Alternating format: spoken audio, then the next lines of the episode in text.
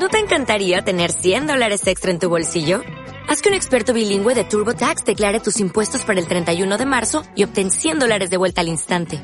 Porque no importa cuáles hayan sido tus logros del año pasado, TurboTax hace que cuenten.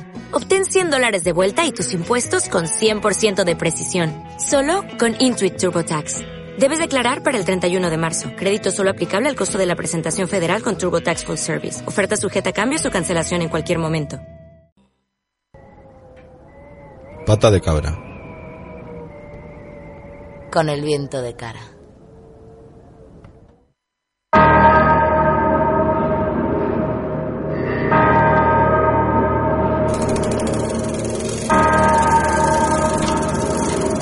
Aquí comienza Pata de Cabra, Aquí comienza Pata de Cabra. un programa al que se llega en bici.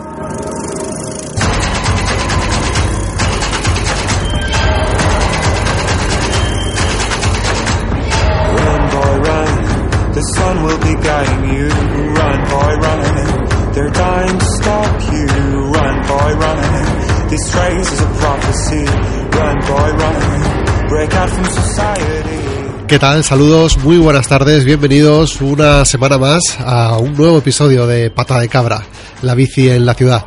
Como siempre estamos emitiendo desde Agora Sol Radio, radio libre, autogestionada, asamblearia y feminista.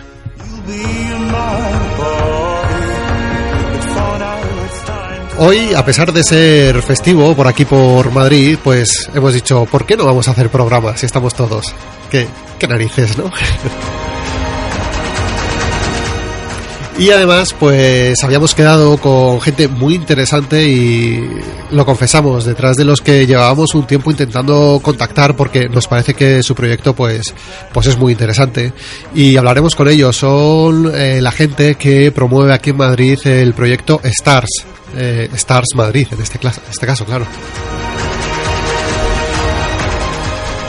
También, como siempre, tendremos por aquí a los sintéticos Neo J y Manel, el profe canalla, que hoy nos traen un par de temitas. Le, diremos a Juanítez que se sume también con ellos a charlar de ellos. Os adelanto, hablaremos de campañas publicitarias que usan la bicicleta para conseguir otros fines. Por ejemplo, para venderte un seguro o, increíble, venderte un coche. En fin, este mundo es que, que está muy loco. Y luego, cómo no, cómo no, tendremos eh, un día más, una semana más, la batalla de bicis. Eh, ahora ya sí que entramos en terreno peligroso. Eh, tendremos aquí con nuestro juez y parte NeoJ que, que nos presentará y además tendremos aquí en vivo y en directo a los dos o a las dos bicicletas finalistas. Ya sabemos que no hay bici mala, pero en esta particular batalla de bicis de pata de cabra, pues hay dos que han llegado a la final. ¿Cuáles son? Espérate un poquito y ahora te lo contamos. Venga. Sara, hoy sí, está con nosotros y nos alegramos aquí a los controles. Eh, Javi, el que os habla, y si os parece, pues comenzamos.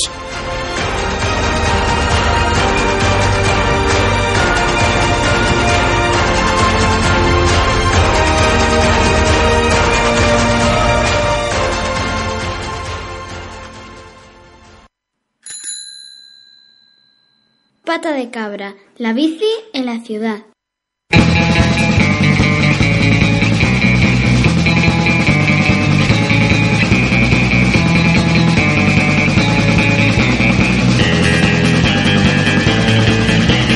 Super exotic 66 Super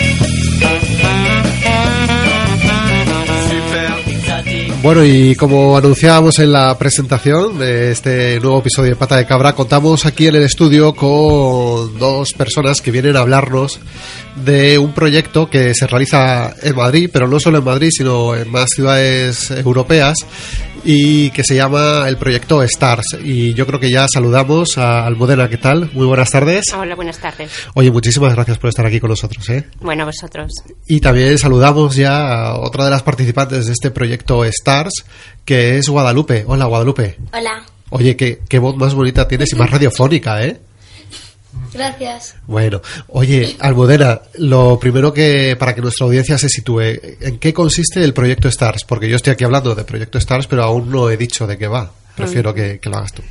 Bueno, el proyecto STARS, bueno, lo primero decir que nosotras, bueno, que mi hija está en el Colegio Amador de los Ríos. Ajá. Entramos en el proyecto STARS eh, el año pasado, en el mes de septiembre, y el proyecto STARS es un proyecto de la Unión Europea en el que entró pues el Ayuntamiento de Madrid hace cuatro años y promueve el transporte sostenible en las ciudades, pues en unas ciudades en las que eh, parece que ahora nos hemos dado cuenta, ¿no? O hace poco, aunque ya llevan colapsadas hace tiempo, pues que están colapsadas de tráfico, que están colapsadas de humo, que estamos, o que por lo menos algunos estamos, pues un poco colapsados también de, de ruido. Entonces es un programa que, eh, que, que pro- eh, em, promueve el transporte sostenible, ya sea a pie, ya sea en bicicleta, ya sea en patinete, en lo que sea, y sobre todo un transporte al colegio no motorizado.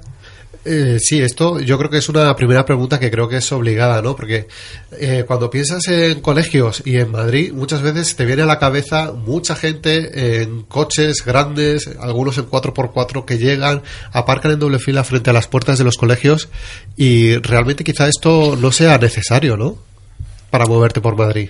Pues eh, yo ahora que lo dices y no lo había pensado, creo que, que hasta ahora yo iba a un colegio, bueno, eh, cuando era pequeña y, y vivía a 10 minutos. Iba caminando por la mañana y por la tarde a veces le pedía a mi padre que me llevara en coche, porque él iba en coche a su trabajo y, y a veces era como un- una maravilla que me llevara.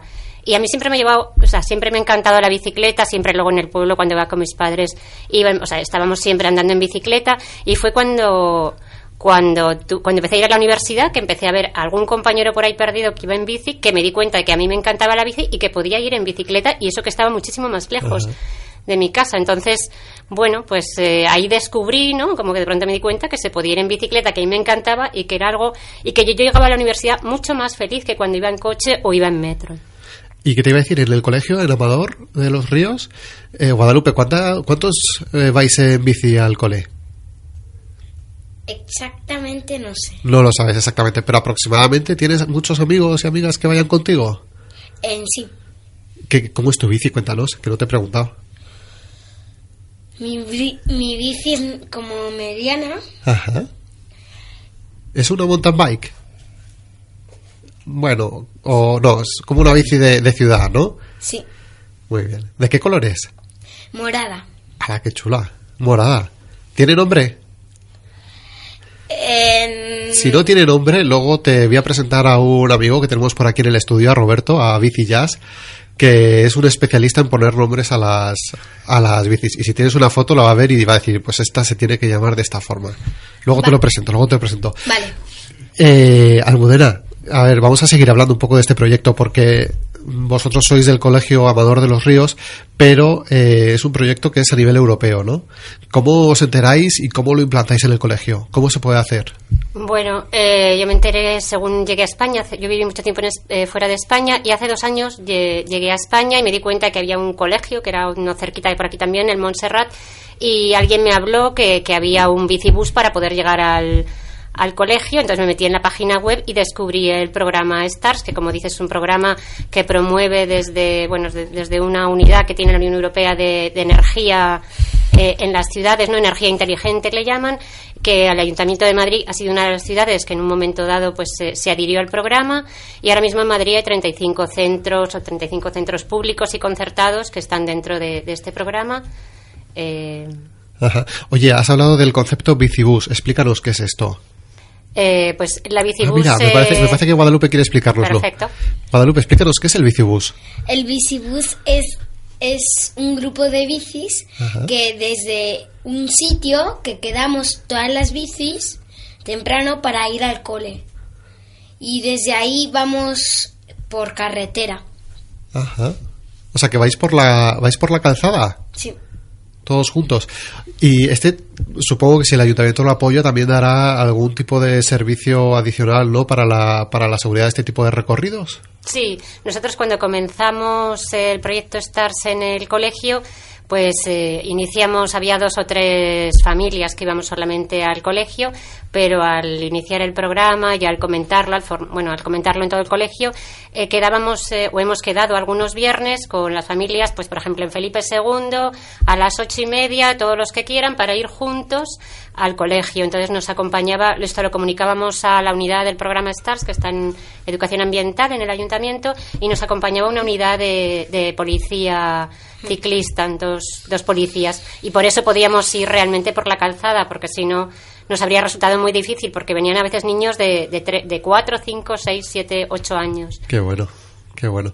Y que te iba a decir, eh, como tú has hecho ya o has, sacado adelante este proyecto ¿no? de tu colegio, más o menos, eh, ¿cómo le, para animar a otra gente que igual nos está escuchando diga, oh, pues igual en mi colegio también puedo realizar algún tipo, o, o podemos intentar mover esto del STARS, ¿cómo, cómo lo tienen que hacer?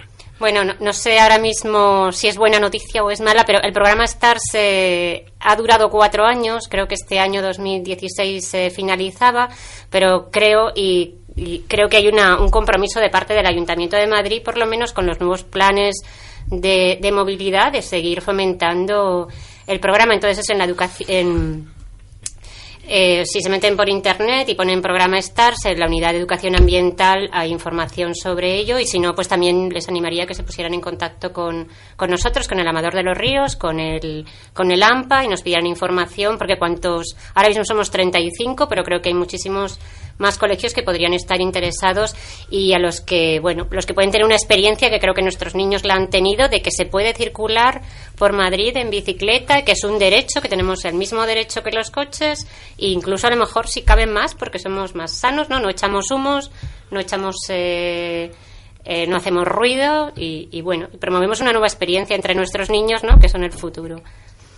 Ajá. Yo, antes de, abrir el micrófono a- al resto de compañeros, que no sé si tendrá alguna pregunta preparada, eh, sí que quería eh, preguntaros, ¿esto lo hacéis a diario o suele ser una vez a la semana o una vez cada 15 días? ¿Cuál es eh, la rutina de este bicibús? La rutina del bicibus, nosotros en nuestro colegio no la hemos llegado. Hay otros colegios que sí que la hacen todos los días, eh, que ya tienen un punto fijo desde donde, donde quedan. Incluso a veces no vienen todos los padres, sino solo pues uno o dos, con varios niños que los padres les llevan a un punto. Nosotros en el colegio solo lo estamos haciendo una vez al mes. Y luego, pues ya de forma independiente, cada las familias que vamos en bicicleta sí que llegamos todos los días eh, al, al cole en bici. Ajá, pues eh, no sé si NeoJ tenías alguna pregunta. Eh, no. No, Juanítez. Sí. Sí. perdón, me he confundido. Juanítez, sí, cuéntame, perdona. Hola, Almudena. Eh, yo quería preguntarte, mm, ¿qué, qué visión tienes? ¿Tú crees que estos niños, cuando lleguen a, a la etapa adulta, van a estar un poco más inmunes que el resto a, pues, digamos, un poco a, a lo que llega toda la gente a la juventud, que es la necesidad de tener un coche, de sentirse independiente con un coche, todas estas vainas que, que nos meten por activa y por pasiva, desde los medios de comunicación, las grandes empresas. Estos chavales con el programa STARS, ¿tú crees que, que están in- inmunes un poco a esa, o, o- o no lo sé. O, crees que, que se les olvidará y, y formarán parte un poco de toda la masa digamos, motorizada. Ya. Pues la verdad que no sé lo que pasará en el futuro, pero para mí que la vida es todo experiencias que uno tiene. Si uno ha tenido la experiencia de poder llegar al colegio en bicicleta, ha tenido la experiencia de que la policía te ha acompañado, porque nuestra primera experiencia en Madrid en bicicleta eh, eran coches pitándonos por detrás, mi hija a veces llorando. Sí. Eh, cuando queríamos ir por la calzada, nuestra otra opción era ir por la acera, que también nos miraban mal, nos miraban mal por todos Por los todo. lados. Entonces yo creo que el que la policía te acompañe es que te está diciendo tienes el derecho de poder circular igual que cualquier otro, ya no digo ni más ni menos, el mismo derecho y a mí me parece que los niños están teniendo una experiencia de puedo, tengo el derecho y si lo he hecho una vez, ¿por qué no lo voy a seguir haciendo? Y también el programa STARS tiene es un desde el ayuntamiento vienen pues de vez en cuando al colegio desde la unidad de, de salud a pues eso a decir ir en bicicleta es mucho más sano. Ahora mismo que la obesidad es un problema y el sobrepeso entre los niños y los adultos llegas en bici haces ya un deporte no tienes que dedicar un tiempo extra. Entonces es positivo por el lado de que haces ejercicio de que los niños llegan más alegres más activos. La actividad ya no la hacen en clase sino fuera no en la bicicleta. Y creo que los niños sí serán no sé si decir más inmunes o tendrán una experiencia diferente. Esperemos que sí. gracias Bien, NeoJ, creo que tienes una pregunta para Guadalupe. Sí, a Guadalupe le voy a hacer yo una preguntita. Mm, Cuéntanos un poco cuál es tu experiencia cuando los días que vas en bici al cole y los días que no, ¿cuál es la diferencia? ¿Qué, qué tiene de diferente un día en el que vas en bici y otro día en el que no vas? Pues de que, a ver, cuando estoy en bici pedaleo, ¿no? Y me gusta. Pero cuando voy caminando como me canso con las piernas. O si no, cuando voy en coche como me quedo inmóvil en el sillón. Pero mm, luego en clase, ¿estás más contenta cuando has ido en bici? Sí, ¿Por qué? porque así ya me estiro en bici, como pedaleando, así ya, ya tengo las piernas como activas cuando por la cuando te levantas de la cama, entonces luego te, te cuesta mucho como caminar, pero yo, pues a mí, a ver, no sé cómo explica- explicarlo. Bueno, que yo pedaleo para que me sienta mejor y así me podré ir levantando y abrir los ojos, el cuerpo que esté activo para ir a clase y ya, ya puedo, ya puedo hacer cosas. Muy bien. Claro que sí, eh, sirve, ¿no? A todos nos sirve. Yo creo lo de pedalear un poco por la mañana, llegas como más despierto al trabajo, aparte más contento y de que molas más. yendo en bici. Bueno, pues Almudena, Guadalupe, ay, perdón, os iba a despedir ya, pero me parece que NeoJ se le ha, se le ha tenido una bala en la recámara. Sí, yo quería saber eh, eh, un- una cosita. eh, ¿Siempre os acompaña la policía eh, para hacer esto o, o- o a veces no? No, a veces no. Nos ha acompañado un par de veces la policía y ya últimamente lo estamos haciendo solos, pero Muy sí bien. que vemos y desde el otro día tuvimos una asamblea ahí en el, en el AMPA, en el colegio, y algunos padres nos decían esto de, por favor, llamad a la policía, porque realmente cuando no viene sí que vemos una actitud diferente en los coches. ¿Y qué os dicen los coches? Cuando, cuando no va la policía, mm, ¿os encontráis problemas para circular por la calzada? Sí, cuando vamos subiendo por el Paseo Marqués de Zafra nos pitan. Hay niños incluso de 4 o 5 años o niños que, que van con la bicicleta incluso con, con roidines algunos o algunos que no llevan roidines pero que les cuesta porque hay una pequeña cuesta. Y nos dicen quitar, eh, como quit- un- algunos nos dicen eh, echaros a un lado que no llego a mi trabajo. Y dices, yo también voy a mi trabajo, al colegio, mi trabajo, ¿no? Como todos, ¿no? En la mañana vamos a algún sitio, no estamos... eh, de paseo, entonces eso nos pitan o nos dicen como que, que nos apartemos, ¿no? Y nosotros pensamos, si fuéramos un camión, tal vez no nos dijeran, apártate, ¿no? No sé si es porque somos pequeños o porque no hay esa experiencia, ¿no? Que, que a lo mejor es necesaria al ver que las bicis pueden circular. Claro, yo creo que falta un poco más de, de convivencia, respeto y, y pensar que la calzada es, es para compartir todos los vehículos, todos los tipos de vehículos, no solo no solo para coches, ¿no? También deberíamos empezar a, y es lo que intentamos aquí des- desde este programa, que, que las bicis tomen un poco esa calzada y, y resten sitio a los coches y, y bueno, se vean más por ahí. Y- Bueno, y, sí, tal vez solo como una última cosa, ¿no? Lo que nosotros demandamos también, ¿no? O, o no sé si demandamos o por lo menos una necesidad que, que tenemos como, ¿no? Como familias, ya seamos adultos o ya seamos niños, es que no nos sentimos seguros en la calzada con el coche. Entonces, yo pienso a veces, si soy transporte no motorizado, ¿por qué tengo que ir con un bus a la derecha, con un coche a la izquierda, por mucho que ponga 30, y menos con un niño, pero yo ni como adulto me siento seguro. Entonces, tal vez como una demanda sería, si queremos una nueva experiencia, si queremos una ciudad más sana,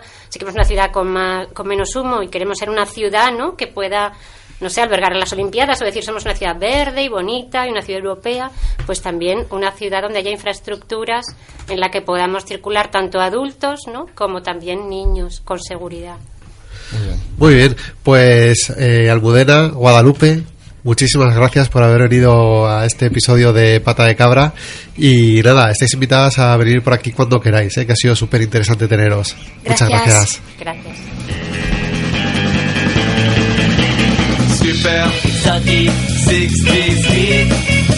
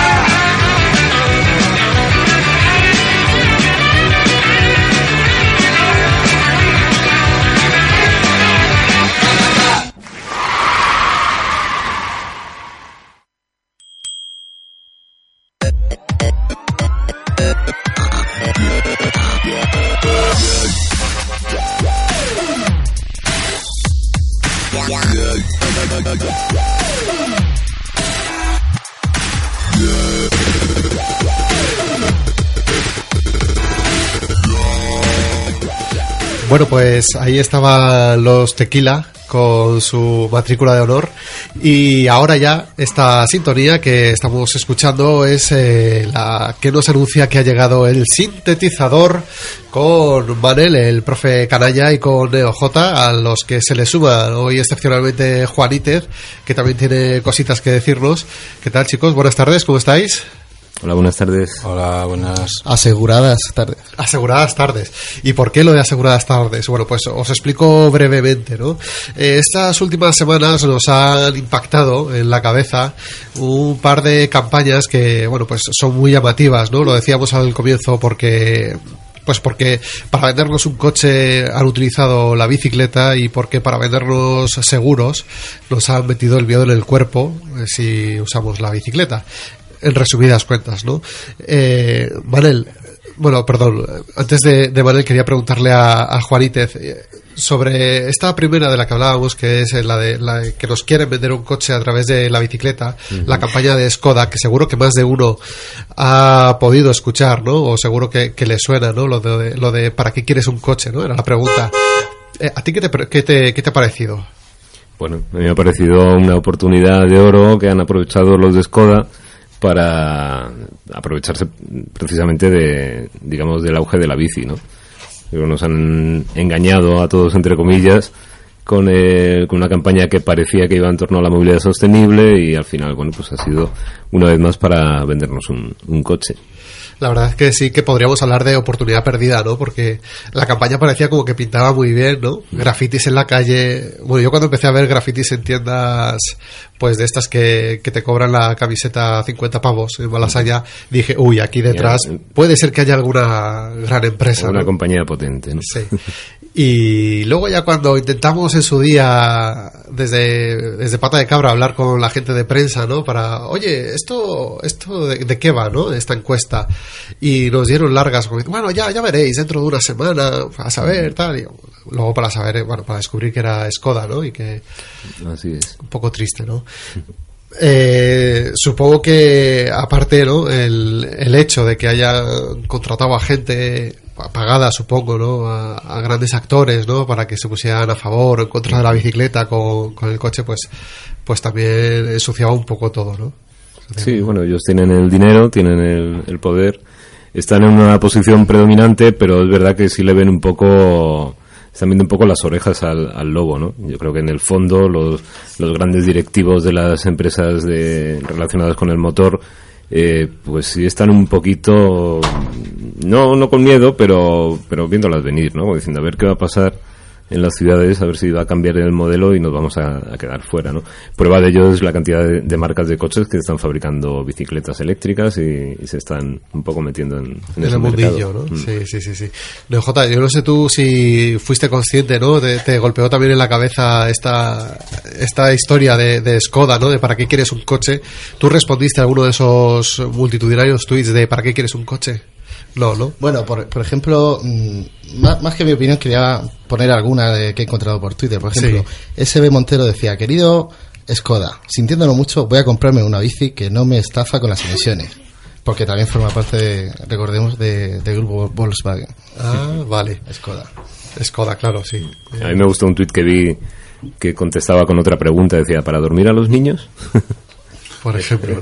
Me parece una, una buenísima utilidad. ¿Y qué os parece, no? Que, que personalidades o, o actores, ¿no? Se hayan, hayan puesto su imagen para defender, por ejemplo, yo qué sé, el coche, ¿no? Como, no, no sé si ha sido la presentadora, ¿cómo se llama la presentadora del Club de la Comedia? Evache. Eva H, ¿no? Defendía el coche.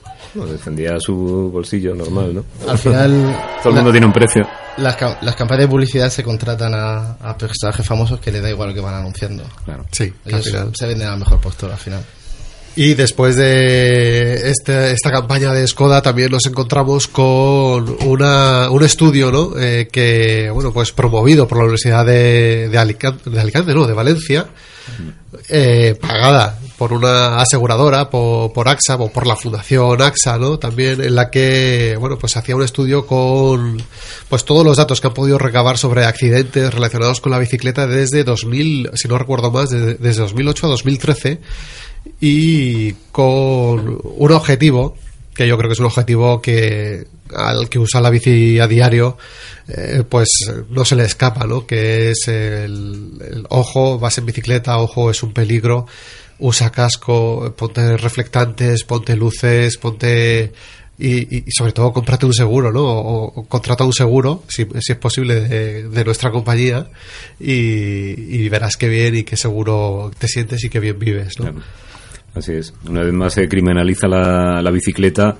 Se pone mucho énfasis en este estudio sobre el aumento de, de accidentes. De hecho, dice que se ha duplicado en no sé cuántos años, pero en ningún momento hace referencia o se destaca el aumento de- del uso de la bici, con lo cual ya estamos ante un informe interesado en el que se criminaliza el uso de la bicicleta y no se criminaliza el uso de, de los que causan la mayoría de los accidentes graves, que son, que son los coches. Y con esto que dices del casco a mí me hace gracia porque eh, si los conductores llevaran un casco, probablemente también se reduciría el número de, de accidentados, de muertos y de heridos por, por un impacto en la cabeza, ¿no? Pero jamás nadie se, se plantea eso. Sin embargo, una vez más, la bici es la peligrosa, hay que meter un poco de miedo y, claro, si ya nos pueden vender un seguro, pues ya está el trabajo hecho. Hombre, ya estupendo. A mí hubo un gráfico, eh, ahora entrará en materia Manel, porque es el, es el que se la ha estudiado más a fondo de aquí, de, de todos los que estamos, pero hubo un gráfico que me llamó mucho la atención, en el que se veía la curva de accidentados leves, ¿no? accidentados graves, ah, ilesos, y luego la cifra de muertos, ¿no? Eh, la línea donde marcaba la, la cifra de, de muertos por accidente de bicicleta estaba eh, colocada muy por encima, a pesar de que lógicamente los datos, eh, por lógica, dicen que hay muchos menos muertos que accidentados, pero la habían colocado por encima, eh, sobradamente por encima del resto, eh, para que llamara la atención ¿no? al, al lector o, o a la persona que estuviera viendo ese informe. Cosa que me parece bastante torticera porque obviamente a poco que, que prestes un poco atención al gráfico, pues te das cuenta de que la numeración pues eh, era distinta y, bueno, en fin, que, que son cositas que, que se utilizan, ¿no? En, en propaganda para, para amedrentar un poco. Sí, realmente si, si esa gráfica mm, tuvieran que poner los, la gráfica de los muertos al mismo nivel que, que están poniendo las otras gráficas, eh, prácticamente no aparecería. Claro. Ha habido un aumento de accidentes, no hablan, como dice Juanito, de- del, del aumento que ha habido en, en el número de ciclistas, que bueno, pues si ha habido un aumento del 30% en cinco años en los accidentes, eh, ¿cuánto ha subido el número de ciclistas? Eh, hay una correlación.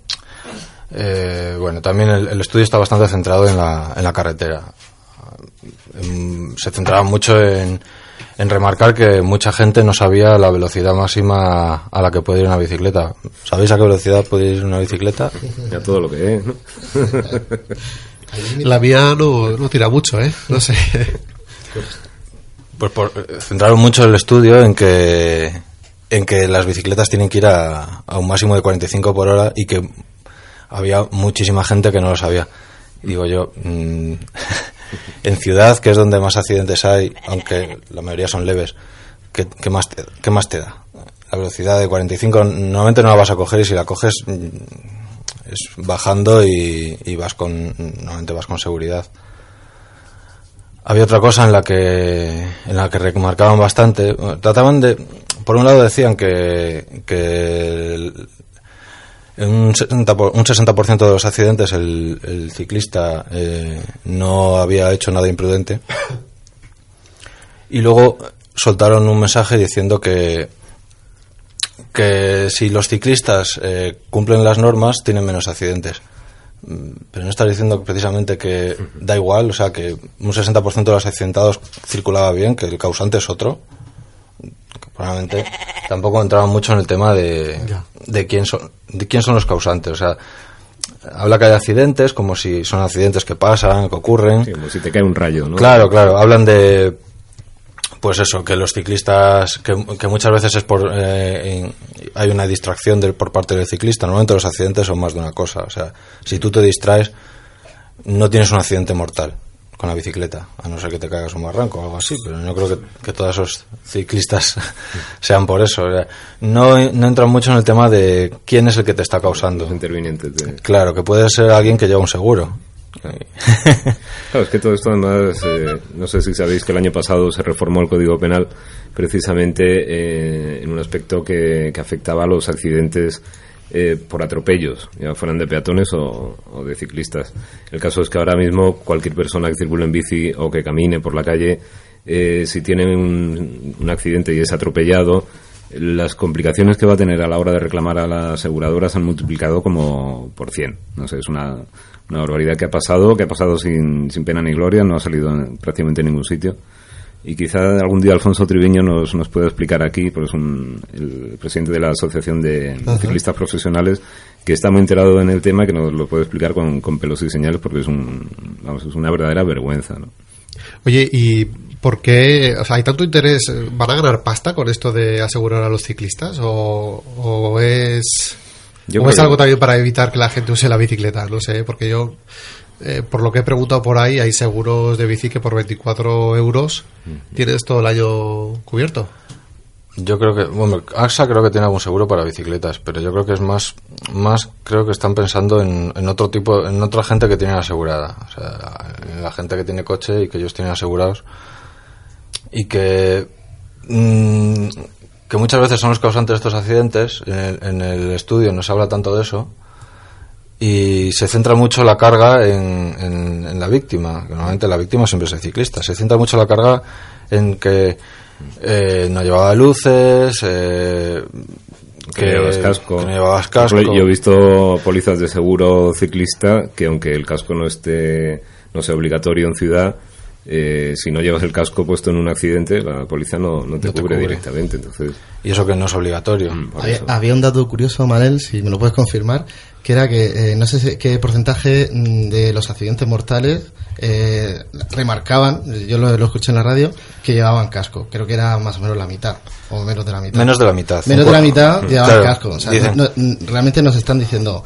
eh, No influye para nada. No influye para nada, o mm, fíjate, hay más gente que, que, que, que no muere que lleva casco, de, o sea, de- de- de- del total de los accidentes de mortales, o sea, hay más gente que, que muere llevando casco que sin él. Sí. O sea, poco- Había otro dato que, que hablaban de, del número de, de niños que, que de niños accidentados que no llevaban casco. Decían como que el 80% de los niños accidentados no llevaban casco. Tal y como estaba escrito, eh, parecía que el 80% de los niños no llevan casco. O sea, se refiere al- a los que han sido accidentados. Que habría que hablar de cuántos niños eh, tienen accidentes. Entonces, y por qué los tienen y dónde los tienen. porque y- los tienen, dónde los tienen. Y vale, de los que los tienen, el 80% no llevan casco. Pero eso no implica que el 80% de los niños vayan sin casco. Y si, y si leías el estudio, pues un poco, un poco iba por ahí. Bueno, como, como veis estamos encantados ¿eh? con este estudio. Sí, es maravilloso. Con el estudio de, de AXA, de la Fundación AXA. Recordamos, ¿no? Que estaba también... Está también eh, con, la, con la campaña de Ponle Freno, de A3 Eso es, Media. A3, Antena 3, ¿no? A3 Media, ponle freno y con la, toda una universidad de Sí. Valencia en este caso, que habría que, que preguntarle, ¿no? Eh, ha salido muchos medios el catedrático o el profesor que está detrás de, de este estudio. Nosotros no, tampoco hemos creído conveniente traerle porque, bueno, el AVE desde Valencia, pues como que no, no nos apetecía pagarlo. Es un poco caro. Es un poco caro, pero bueno. Y, pero, pero sí que, lógicamente, hemos traído aquí el desglose, ¿no? Y yo creo que, aparte, Manel, tienes algún dato más, ¿no? Sí, Que- alguna, alguna así corta que me llamó un poco la atención. Por ejemplo, había una que preguntaba ¿cómo debe pasar un ciclista un paso de peatones? Y decía, cuatro de cada diez ciclistas no saben exactamente cómo deben cruzar un paso de peatones. Bueno, realmente un 63% decía bajado de la bici, excepto cuando circule por carril bici o haya paso para ciclistas. Y luego había un 15% que decía andando, empujando la bici, y eso lo marcan como incorrecta. Mm, bueno, a mí cruzar un paso de peatones andando, empujando la bici, no me parece incorrecto. Me parece cruzarlo como un peatón. Claro. Había otro 14% que respondió siempre bajado de la bici. Pues tampoco me parece incorrecto. De hecho, me parece más correcto hacerlo así. aun- Aunque haya un carril bici, eh, y esto aunque la ley diga que puedes pasar montado encima de la bici, lo primero, eh, estás pasando de una acera a otra, no deberías ir por la acera. Lo segundo, entonces, ¿cómo vienes montado por a atravesar el paso de cebra si las aceras está prohibido? Y segundo, si estás pasando por un paso de, por un carril bici, eh, lo sería mejor pasar a paso de peatón, aunque sea un carril bici. Cruzar la velocidad de bicicleta es más peligroso, Es más peligroso, claro. que cruzarlo andando. Y, o sea, realmente hay un 15% que dijo algo correcto, otro 14% que dijo algo mm, correcto y el 63% que dijo lo que marca la ley. Eh, bueno, es correcto, pero sería mejor cruzar andando. En fin, bueno. Y una más y ya está, ya acabo. Eh, había una sobre el casco, sobre el, sobre el, sobre el uso del timbre, que recalcaba mucho que había que usar el timbre. Eh, en ciudad, ¿vosotros usáis el timbre? Yo sí, yo sí lo. Yo sí. Pero porque suena bien. Pero queda- por- queda porque suena bonito. Yo he de decir que por el, por el centro, que hay muchas calles que son de circulación de vehículo, ¿no? Pero que generalmente están tomadas por lógica, por, por el peatón, porque son calles muy céntricas y, y Sí, de compras. y están Y compartidas. ahí sí que viene bien, ¿no? El, el timbre, pero vamos, que sí que es verdad que luego de normal. Pero sí, o sea, es, es útil para avisar a los peatones. Eso es. Eh, y normalmente son en, en sitios compartidos y en un sitio en el que seas eh, predominantemente peatón, eh, lo de ir tocando el timbre tampoco es muy apropiado. Claro, sobre todo en un informe de estas características, no. Poco no tiene- serio. no tiene y, mucha- y eso, frente a un coche, tocar el timbre no, tiene. Bueno, en verano a veces llevan la ventanilla lleva la y están abierta, jugando sí. con el WhatsApp y eso sí también funciona. No, no sé si es obligatorio, pero según la normativa. Es obligatorio Sí, sí, es llevar el obligatorio. timbre. Sí, no es obligatorio. Lo que pasa es que, que o sea, ¿funciona realmente? Es la pregunta. O sea, es obligatorio, pero ¿sirve para avisar un coche? Con los Para coches coches, es no. difícil, la verdad. Bueno, pues eh, este hasta aquí el desglose de este estudio de AXA que recomendamos a la gente que le eche un vistazo para bueno pues para ver un poquito de, de qué va el tema. Y eh, en contraposición a este a la Fundación AXA, eh, pues también supimos de otra otra empresa de creo que es Liberty Seguros, pero que no iba el tema eh, en ese sentido, ¿no? sino que iba en otro muy distinto. J, creo que lo traías tú, ¿no? Sí, yo he traído un tuit de, de 14 bikes Sí. que se hacía eco de, un- de una noticia que salía en el economista.es. Decía, Liberty Seguro será la primera gran empresa en España que pagará a sus empleados por ir a trabajar en bicicleta. Y bueno, si, si leías la noticia veías que eh, iban a pagar 0,37 euros por kilómetro a, a cualquiera de sus mil empleados que tiene distribuidos en Madrid, Barcelona y Bilbao.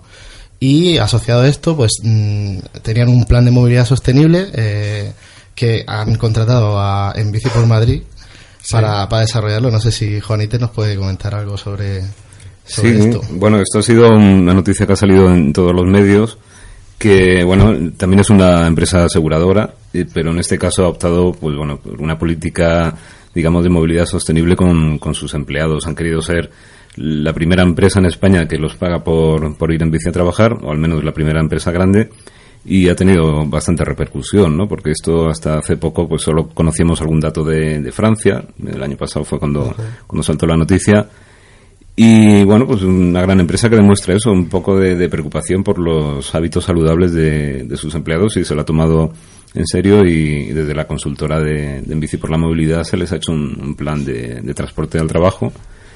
Se han dado charlas a los, a los trabajadores y han llegado al- a la decisión de eso, de pagarles 0,37 kilómetros, que está bastante bien. Otro día hablaremos ¿eh? de, esta consultora de bici por la movilidad, porque yo creo que sí que es interesante el proyecto. Pero bueno, ya ir, ir lo desgranaremos. ¿eh? Y sí que un- eh, ya cuando hablamos ¿no? en su día con la delegada de Medio Ambiente y de Movilidad aquí de Madrid, Inés Abanés, eh, pues era muy, muy pro hacer este tipo de cosas, ¿no? de, de que las empresas se implicaran en la movilidad de sus trabajadores y que se pudiera llegar incluso a incentivar eh, pagando eh, a, la- a los trabajadores que usaran la bicicleta pues para hacer una ciudad más sostenible. No sé si las administraciones ahora mismo tienen las manos atadas con esto de la crisis y de los recortes, pero quizá de aquí a un futuro no muy lejano podría verse. Más, No que las, más que las manos, la mente atada. La mente atada, ¿no? Hay que desatar las mentes. Pues nada, desatémoslas. Oye, Manel, de OJ, eh, antes de irnos, eh, me gustaría que escucháramos un audio que, que nos llegó el, el otro día a, a nuestro WhatsApp de, de un anónimo que había recogido, que había recogido esta conversación entre un, un conductor y, y un, y un ciclista. Vamos a ver si lo escuchamos.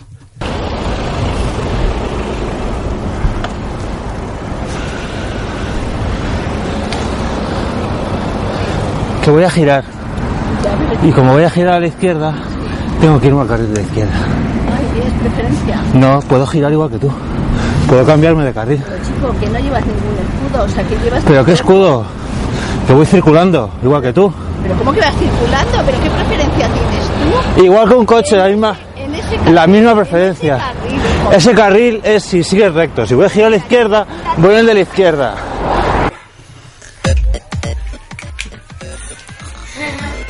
Bueno, pues ahí está. Yo creo que no sé si habréis reconocido, Manel, algo que decir al respecto. Nada, que. ¿Dónde está tu escudo? No me lo he traído. En fin. poca vergüenza. Eh, hay que ir con escudo por Madrid de vez en Nada, cuando. por ¿eh? lo visto. O sea, el, el caso es que me dejó cambiar de carril, pero luego de cambiar, luego después de cambiar de carril, pues me, me quiso instruir sobre por dónde podía ir y dónde no podía En ir. cualquier caso, yo creo que las conversaciones entre ciclista y conductor, al final, si son sosegadas como esta, pues al final siempre llega a un entendimiento, ¿no? A- Hombre, a entendimiento no llegamos porque se puso hombre de semáforo y se fue. Ah, bueno. Salió picando rueda, pero bueno. Sobre todo porque ibas cuesta arriba, ¿no? Y además iba cuesta arriba que se notaba en la voz que iba un poco ahogado. Son más fáciles las discusiones cuesta abajo, ¿eh? Sí, sí, sí, sí. Oye, pues chicos, no os vayáis porque en medio minuto tenemos aquí la batalla de bicis.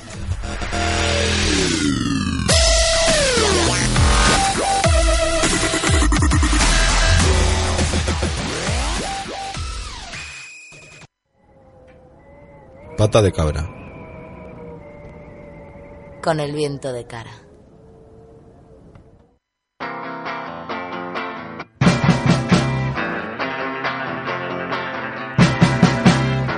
Gets on her banana bike and pedals all around. She gets on her banana bike and travels through the town. There's just no stopping her, this is for sure. She gets on her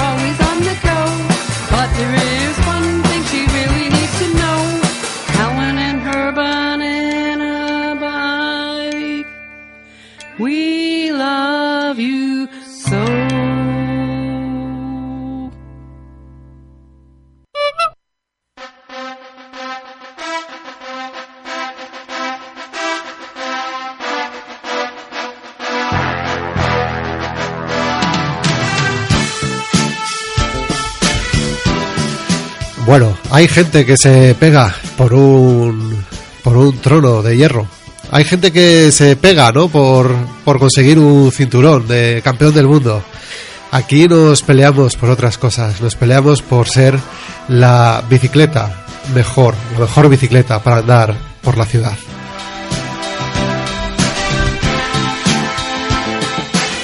Y es que entramos en terreno farragoso, eh, estamos en la batalla de bicis de pata de cabra. Tenemos ya por aquí preparado al juez y parte, Neo J, ¿qué tal? Deportivo saludos. Deportivo saludos. También tenemos aquí a Manuel, el profe Canalla, que acaba de quitar y de tirar al suelo ese estudio de AXA. Ahora mismo lo está pisoteando. Y eh, ahora ya sí, ahora sí. eh, Ya puedo. entra como en, en su papel, se podría decir, de, de, de contable, ¿no? De, Notario. De notario, eso. Notario, contable. No se sabe. Oye, ¿cómo, cómo va el premio? El premio es, eh, recordamos que es una pata de cabra de oro para, para el ganador, que, bueno, yo creo que entregaremos a su debido tiempo. Valorada en 24 kiletes. Eh, Sí, bien, 24 euros también. Bueno, he estado hablando con el, con el notario y creo que los honorarios son demasiado altos, igual no podemos. No tenemos, Ah, bueno. tenemos, tenemos que pagarle a él con el premio y, y se puede quedar desierto a lo mejor. Vale, habrá que ver, pues igual se lo tiene que llevar él. Eh, Por lo menos recibirá el honor de la, de la victoria y de, ser la mejor recordamos, bici. recordamos que en esta batalla de bicis pata de cabra estábamos buscando cuál era la, para este 2016 la mejor bicicleta para moverte por la ciudad. ¿eh? Empezaron, ¿cuántas bicicletas? ¿Cuántos tipos de bicicletas? 16 tipos de 16 bicis. tipos de bicicletas. La cosa fue poco a poco avanzando. Llegamos a los octavos, eh, cayeron muchas. Llegamos a los cuartos, cayeron más aún. Incluso algunas que creíamos que no deberían haber caído. Llegamos a las semifinales y entonces ya sí que se nos cayeron los palos de sombrajo. Y ahora en la final, ¿qué tenemos, J? Bueno, primero vamos a, a narrar la- las semifinales. Hubo cuatro bicis. ¿Te parece? Sí, ¿no? Sí, Vamos primero con las semifinales porque Vamos yo creo a- que. Vamos que a ver fueron- qué es lo que ha pasado en esta semifinal. Han sido muy emocionantes los encuentros. Hemos tenido mm, prácticamente empatadas a, a- a- a los dos partidos.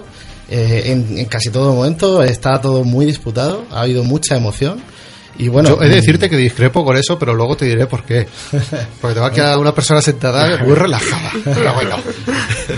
Bueno, pero lo que es el resultado del marcador, no se han ido de más de, de un 5% eh, entre ellos. O sea que ha estado, ha estado todo en un puño. Pero bueno, si, si te parece, comenzamos con, con el primer encuentro. Bueno, recordar que, que, que bueno, el hashtag es eh, Batalla de Bicis PDC. Importante. Eh, solo queda la final, o sea que bueno, el, el próximo partido, bueno, ahora comentaremos cómo, cómo lo publicaremos. Pero bueno, empezar, si te parece, Manel, lo, lo tenemos ahí a pie de campo Sí, para a narrar el narrar- primer encuentro. Voy a narrar el primer encuentro. El emocionante y vibrante encuentro fue el disputado entre las clásicas y las urbanas. Eh, las bicicletas clásicas defendidas por Bici Jazz y las urbanas por Natiletti. El encuentro comenzó con ventaja de las clásicas, pero rápidamente las urbanas se emplearon a fondo, igualando e incluso superándolas.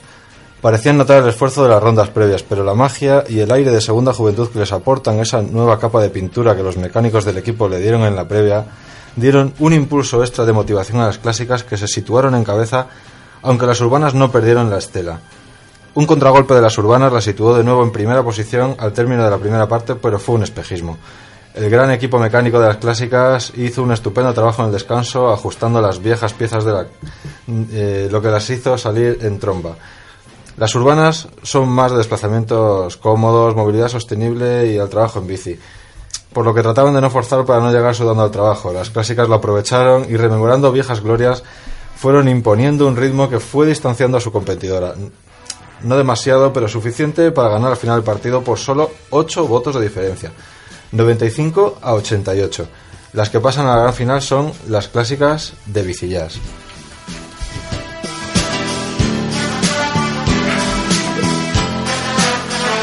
Bueno, pues así es como quedó ese enfrentamiento, enconado enfrentamiento entre, entre lo que parecía, ¿no? Que era una clara finalista, que eran las urbanas, por aquello de, de que era cuál era la mejor bici para ir por la ciudad. Pero las clásicas, eh, debe ser que nuestra audiencia y en Twitter hay mucho, mucho clásico, mucho nostálgico, mucho.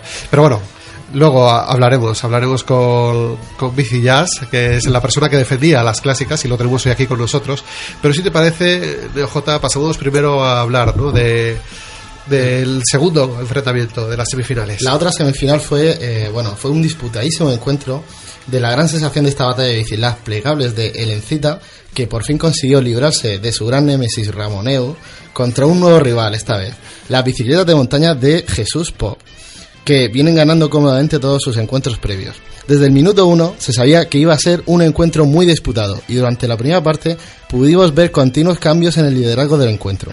Si un momento estaban las plegables en cabeza, pestañabas y ahí estaban las MTB tomando el relevo. A veces el marcador se mantenía eternamente en empate, a pesar de que los votos no dejaban de subir, llegando así al descanso. El Encita recurrió a su ya habitual calidad y fue, tira- fue tirando de los apoyos que le alzaron a esta semifinal, poniéndose momentáneamente en cabeza. Pero el público estaba expectante. Las miradas se, se dirigían a la estrella que había hecho enloquecer al respetable con sus mágicas infografías. Y no se hizo esperar más. Allí sacó todo su arsenal, ese tiki-taka que fue aportando el elemento diferenciador para di- distanciarse mínimamente de las plegables, que a pesar del apoyo de las Brompton internacionales no pudieron remontar esta vez. Las MTV eh, contaron con todo el apoyo de los traileros de fin de semana y el Encita, haciendo gala de una exquisita de- deportividad, supo reconocer al vencedor y aportar su sonrisa a pesar de la derrota. Encuentro con muchos votos, 284, 100 más que la otra semifinal. Las perdedoras han recibido más apoyo que las clásicas. Eh, pero la batalla de bicis es así, las justas vencedoras por 141 votos a 133 son las mountain bike.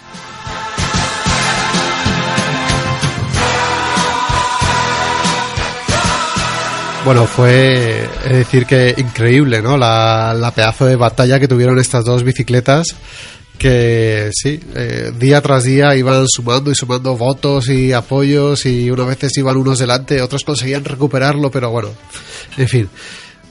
Muy bonita, muy bonita esa semifinal. Es decir, y sí que ahora en esta en este enfrentamiento que nos queda, ¿no? Para esta final, yo creo que que la- las, las dos bicicletas van a tener que emplearse muy a fondo porque si no eh, sí que hay gente que es muy muy activa y que puede decantar rápidamente por redes sociales el campeonato. ¿Cómo lo veis? Yo creo que, yo creo que va a estar en, Sí, ahora ahora te escuchamos. ¿Hola? Sí. Yo creo que va a estar en un puño, va a estar también bastante igualado. Sí, Mm, la gente ya se ha acostumbrado a votar y bueno, parece que la- las bicis han ido recogiendo apoyo según han ido eliminando otras y bueno. Me gustaría tener el, el comentario ¿no? de, de otro de nuestros analistas que contamos hoy aquí en la mesa de este estudio deportivo de Pata de Cabra, Juan Ítez. ¿Qué tal? Otra vez, buenas tardes. Hola otra vez.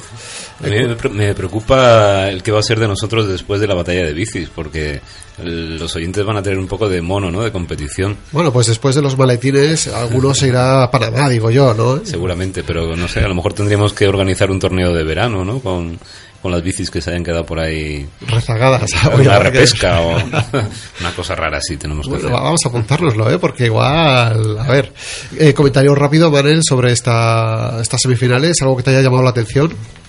Bueno, ha habido, ha habido mucho juego otra vez con las bicicletas de el- los- las infografías en la MTV, el, eh, el apoyo internacional de las Brompton. Eh, Bicillas estuvo tirando de fotografías de bicicletas clásicas restauradas.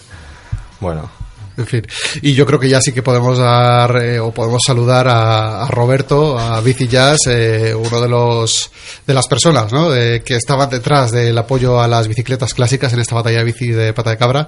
¿Qué tal, Roberto? Hola, buenas tardes. Y eh, vamos a saludar también, porque le tenemos ya al otro lado del teléfono a, a nuestro amigo Lolo, que será eh, la persona, o que era una de las personas que defendían a muerte, hay que decirlo, las mountain bikes. Eh, Lolo, ¿qué tal? Hola, buenas tardes. Oye, qué, qué bien se te escucha, ¿eh? ¿Dónde estás? Cuéntanos. Pues ahora mismo estamos en Sevilla, en el sur, con prácticamente el verano echándonos ya la pata encima. Muy bien, muy bien. Oye, Lolo. Y, y Roberto, vamos a empezar co- a preguntándole a Roberto, cu- cuéntanos cómo, cómo ha sido para ti esta batalla de bicis eh, desde los comienzos hasta, hasta ahora. Lo- los clásicos sufrís mucho con este tipo de competiciones. Bueno, la verdad es que mm, hay que reconocer que nuestra la rama de las clásicas ha sido un poco más sencilla que, la que se ha enfrentado por otro lado el MTB. Al final las holandesas contra pedal y eh, las gravel que son un poco desconocidas, etcétera, pues bueno, si- sin hacer demasiada propaganda ni publicidad de las clásicas hemos ido pasando rondas y, y ahorrando fuerzas para poder llegar a la final. Es lo que te iba a decir, ahorrando fuerzas, ¿no? Y es lo que comentábamos al principio, eh, porque habéis ahorrado fuerzas, ¿eh? Los clásicos. Sí, bueno, estábamos, lo- los de las clásicas estábamos viendo la, la estupenda publicidad que estaba haciendo el Encita de sus clásicas, pues eso, recogiendo votos de, de cuentas internacionales, etcétera, haciendo spam casi. y la verdad es que nosotros estábamos ahí en la barrera sufriendo, pero bueno, con la confianza de que al final, donde esté una clásica, pues no, no puede entrar a otra votación. Eh, Lolo, te quería preguntar a ti. Sí que es verdad que tenías un rival duro de roer. ¿eh? Te has enfrentado a, pues se puede decir, al mata gigantes de esta competición. Eh, ¿Cómo lo has vivido? Pues sí, la verdad que el Encita puso- ha puesto la carne siempre encima del asador toda la que tenía porque en todos sus enfrentamientos se ha comportado como una rival a tener muy, muy, muy en cuenta.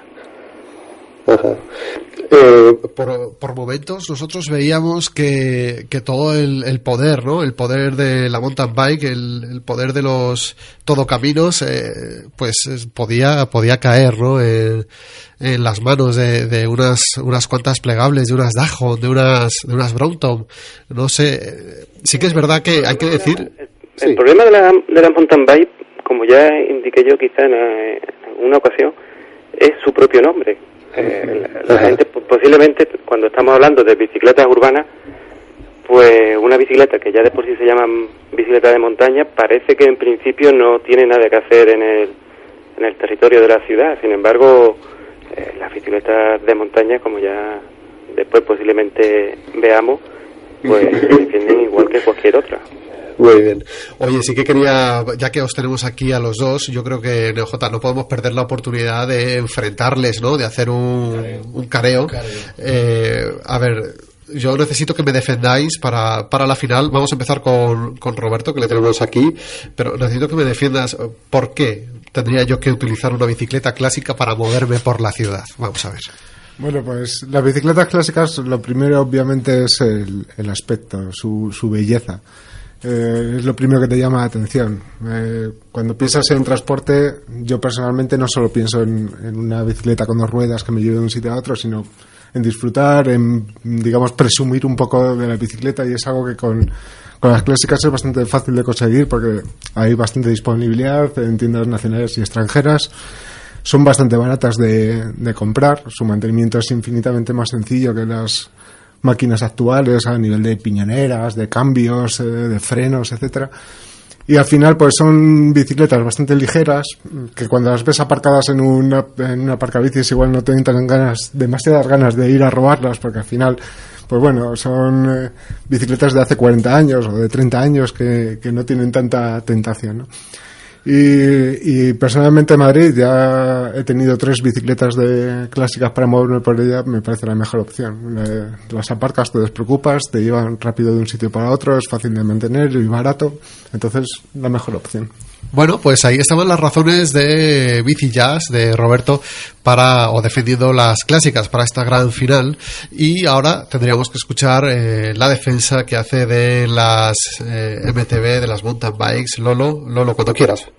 Pues mm, prácticamente, como ya Jesús apuntó en, en su día, el, el tema de la bicicleta de montaña es una bicicleta que, que está hecha para todos, para todo tipo de, de personas. Y la gran diversidad que tiene, tanto en, en modelos, tamaños, en precio, y el- su, su fácil manejo, se adapta a cualquier persona, porque independientemente de la geometría de los distintos modelos de bicicletas que tenemos, al final se trata de ajustar bien los las alturas del sillín, las alturas del manillar y, y tenemos una bicicleta que es cómoda y sobre todo una bicicleta que es segura, segura para, para la jungla de, jungla de, de asfalto en la que se convierte prácticamente cualquier cualquier ciudad. La- El tema de las ruedas un poco más anchas que el resto de bicicletas muchas veces eh, se, apuntó casi como una desventaja cuando es todo lo contrario. Es una, es una ventaja porque nos hace tener mucha más seguridad sobre el asfalto y al final se trata de ponerle la presión adecuada a los neumáticos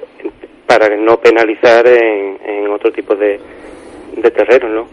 Los frenos que hoy día pues prácticamente con aunque todavía lo- se estila muchísimo los V-Brave otro tipo de frenos, pero con los frenos de discos actuales la seguridad que te ofrece el pedalear con una bicicleta de montaña, aunque sea en ciudad, es bastante importante. Es cierto, no vamos a, ahora no vamos a descubrir América que como la belleza posiblemente de una bicicleta clásica no existe otra, pero cuando nosotros salimos a pedalear por una ciudad no salimos para que nos hagan fotografías, salimos para transportarnos de un sitio a otro con Esa, ha ido a la línea de flotación, diría yo. Eh, yo creo que turno de contrarréplica, muy buena defensa. Hemos visto que te has apoyado en que todo tipo de personas pueden utilizar la mountain bike, la diversidad, el fácil manejo, que es adaptable, que es segura para ir por la ciudad. Eh, por favor, Roberto, algo que decir a esto. Bueno, la verdad es que cuando me cayó la tarea de defender las clásicas con todo gusto, eh, parece que se, se asocia a una bicicleta de carretera. Las clásicas son clásicas, cualquier bicicleta que sea pues del 85 para atrás. En cualquier caso, da lo mismo. a la- las bicicletas de- clásicas de carretera a mí me parecen la mejor opción, aparte de por el acero tan que absorbe esas vibraciones tan sutilmente. Pero Qué bo- qué bonito, ¿eh? quiero Qué volver poético- so- poético, diría sí, yo. Sí, es así. Quiero volver sobre el punto de, de las ruedas porque eh, es verdad que absorben muchas más vibraciones, pero la verdad, tirar de unos tacos de ruedas en las cuestas arriba cuando vas al trabajo en bici es un poco costoso. Sí, puedes meter desarrollos, puedes hacer el molinillo, pero no dejas de hacer bastante más esfuerzo del que harías con una bicicleta de acero ligerito y una clásica. Bueno, pues yo creo que por alusiones, Lolo, tienes la contrarréplica, por favor. Sangre, ¿cómo ahora? Pues prácticamente también otro aspecto antes no hemos nombrado, aunque para Roberto si encontrar una bicicleta clásica es relativamente fácil, pero para el resto de los mortales no es tan relativamente fácil. Sin embargo, bicicletas de montaña sí la tenemos a la mano desde cualquier precio y para cualquier persona. Bueno, pues eh, también ahí tienes razón y yo creo que es otra de las razones por las que la gente podría decantarse por una mountain bike a la hora de, de moverse por la ciudad. Bueno, yo creo que hemos escuchado bastantes razones por parte de las clásicas. dire- diremos que la belleza, ¿no? la estética es un punto importante. A todos nos gusta ir sobre una bicicleta bonita, ¿eh? ¿por qué no? Luego que al ser una bicicleta consolera, pues dice la gente que para qué la va a robar, ¿no? Si esto no lo colocas, puede ser. Aunque te diría yo que eso tendría matices. Pero bueno. Y luego, eh, lógicamente, el tema de que son más ligeras y que pues planean muy bien, ¿no? Cuesta abajo, cuesta arriba. Luego, eh, defensa de las mountain bike, lo que hemos dicho, ¿no? Todo tipo de personas, eh, diversidad, fácil manejo, todo tipo de precios, adaptable, segura, en fin, son razones también suficientes. Eh, si os parece, antes de, de seguir charlando, eh, vamos a escuchar también a, a Jesús Pop, que fue otro de los defensores ¿no? de, de las bicicletas mountain bike y que nos ha dejado un recadito en nuestro WhatsApp sonoro. A ver si podemos rescatarlo, Sara. Bueno, qué decir, la bicicleta de montaña ha llegado a la final y qué mejor que luchar contra la bicicleta clásica que defiende nuestro colega Bici Jax. Es todo un honor competir con ella, pero la clásica lo tiene chungo, ¿eh? Eh, es una, la bicicleta clásica, como su propio nombre indica, lo, lo- lo dice muy claramente. Es una clásica y no está disponible para tenerla en cuenta ahora en los tiempos actuales, donde la bicicleta de montaña, o como dice nuestro colega Lolo, eh, bicicleta todoterreno, es decir, sirve para cualquier situación, para cualquier momento, para cualquier lugar. Es decir, da igual que sea campo, montaña, ciudad, una carretera, un camino. Es la mejor bicicleta y por eso estamos en la final, en la, en la final de la bicicleta, de la batalla de las bicicletas de pata de cabra. Es todo un placer defender la bicicleta de montaña. Bueno, pues eh, vamos terminando ya este, esta sección, la batalla de bicis pata de cabra. En breve va a comenzar esa nueva votación para la semifinal, o sea, perdón, para la final. Lolo, ¿qué te ha parecido el, el apoyo incondicional que te acaba de, de dar aquí Jesús Pop? Bueno, creo que estás revirtiendo los papeles. Más bien el apoyo se lo doy yo a, a Jesús, que es realmente el titular en esta en esta batalla. Yo he salido esto es un como, topic perfecto. como espontáneo. No, pero la- Yo lo que sí quiero es, eh, en primer lugar, pues obviamente daros las gracias por, por vuestro compromiso con el tema de la bicicleta, con, por, por vuestro programa, evidentemente, y, y bueno, desearos suerte, eh, suerte a, a Roberto en este caso en, en la final. Y que evidentemente, como también dije en cierta ocasión, Da igual que haya ganado las clásicas, que ganen las, monta- las bicicletas de montaña o que hubieran ganado las plegables de Lencita o al final la que ha ganado es la bicicleta. Estoy de acuerdo. Muy bien. Eh, Roberto, eh, antes de terminar este, pues, este preámbulo, ¿no? este previo al, al comienzo de la batalla definitiva, algo que decir a, a tus oyentes, los tienes aquí para ti, para convencerles en dos segundos. Bueno, eh, evidentemente eh, la, la decisión es muy difícil. Hay mucha gente que cuando empieza piensa que la mejor bici para salir por Madrid es la que tiene en, en el cuarto, que suele ser una mountain bike. Los que ya llevan un tiempo funcionando saben que no es la mejor opción, porque quizás no aprovechas demasiado todo el esfuerzo que podrías aprovechar. Las clásicas te dan la- las mismas prestaciones en- en menos precio y mucha más sencillez y mantenimiento. Para mí es la mejor opción. Bueno, pues ahí estaban los eh, dos finalistas, o bueno, parte de los dos finalistas, porque realmente las finalistas son las bicicletas, no ellos, eh, todo hay que decirlo. Eh, pero bueno, ellos son los que están detrás eh, haciendo el, apoyo ¿no? y el soporte y moviendo a la gente, que eso también es muy importante. eh. Digamos que son los capitanes de sus equipos.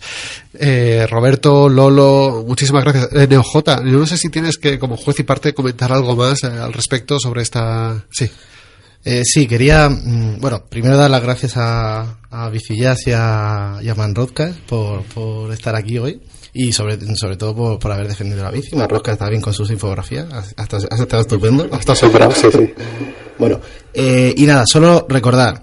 Eh, Twitter solo nos deja una semana de plazo para, para publicar encuestas, por lo tanto, vamos a hacer que coincida con el próximo programa. Entonces, publicaremos la, la, la final el lunes, más o menos hasta ahora, para que, para, bueno, lo haremos coincidir con el final de- del, que el final coincida justo con, con, con nuestro próximo programa. O al menos intentará, porque hay que reconocer que de festivo vive el hombre y creo que el próximo lunes es festivo. Entonces no sé si vamos a estar todos los que estamos por aquí. El próximo lunes que hay programa, digo. Entonces bueno, ya lo iremos, lo iremos viendo. Pero eh, lo que decía es importante. eh, hashtag batalla de bicis, pata de cabra, ¿no? Hashtag- Batalla de bicis PDC. Eso es, PDC. En nuestro Twitter, eh, arroba guion bajo, pata de cabra guion bajo. Eh, ahí podéis encontrar la, la encuesta y, y, bueno, os invito a todos a, a participar que ya solo queda un partido. Muy bien, últimas valoraciones. Algo que decir, Juanítez, ¿tú cómo lo has visto esta defensa? ¿Ha sido.? sido- No, no ha- no ha llegado al barro, pero. Ha habido ahí un, un par de, de zascas que, que han estado interesantes. ¿no? Importantes, ¿eh? Importantes. Sí, sí, la cosa se pone seria. Cuando Lolo ha dicho que no salía con la bici a pavonearse por Madrid, aquí Roberto se ha puesto... en fin, se le ha erizado el vello. Y eh, tenemos aquí a nuestro notario. eh, Desde el CAP no se ha sabido nada de sanciones ni todo, todo correcto, ¿no? De momento no, porque, bueno, mm, hasta que no quede claro el tema de las palmeritas, a ver a quién nos las van a dar o no, pues. Bueno, eso aquí tenemos el una CAP no va a tomar ninguna decisión. Sí, sí, tenemos una conversación pendiente ahí con, con uno de lo- nuestros oyentes que. Seguimos esperando. Seguimos esperando esas palmeritas. Aquí al árbitro no se le ha intentado comprar. ¿Esto qué es? Esto es un desastre. Bueno, pues nada, hasta aquí ha llegado esta batalla bicis de pata de cabra. Ya sabéis que en el próximo programa sabremos eh, o conoceremos quién ha sido el campeón de campeones, la bici campeona, podríamos decir. Y bueno, haremos la entrega de, ese, de esa pata de cabra de oro, la primera que vamos a dar, yo creo, en nuestra historia reciente, ¿no? Primera seguro. La primera seguro. Sí, porque yo sigo esperando, ¿eh? La Mira mía. que, mira, que, mira que prometemos patas de cabras por aquí.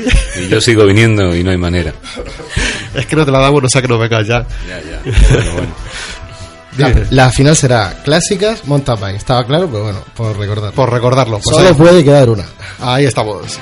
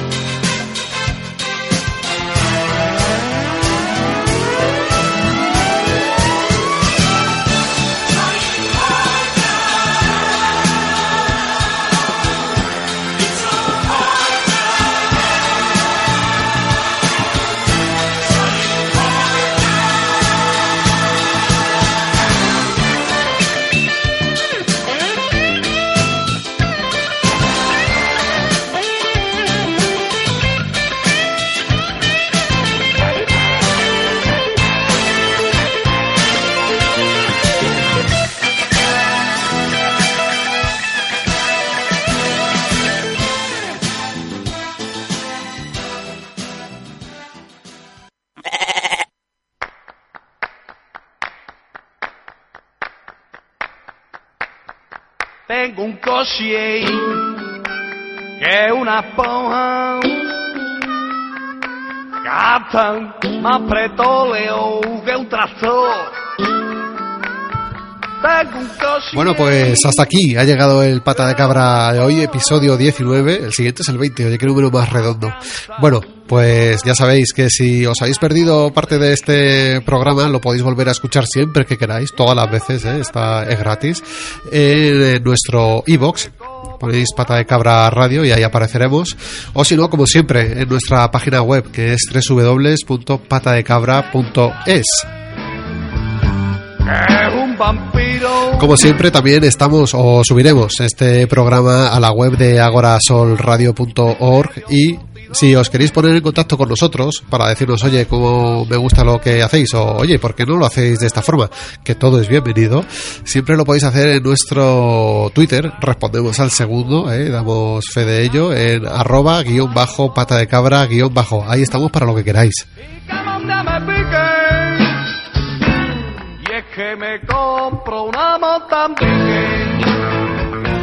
Recordamos que pues eso, ahí están las líneas abiertas y también están abiertas eh, la- en la página de contacto de nuestra página web. Si te gusta la bici, si crees que tu ciudad eh, debería ser más sostenible, tener una movilidad más humana, que tu ciudad fuera más habitable, pues oye, quizá este sea tu programa. Nos vemos en 15 días aproximadamente aquí en Agora Sol Radio. Muchas gracias, un saludo. Copa gasolina. Y que donde me pique. Y es que me compro una Mozambique. Tengo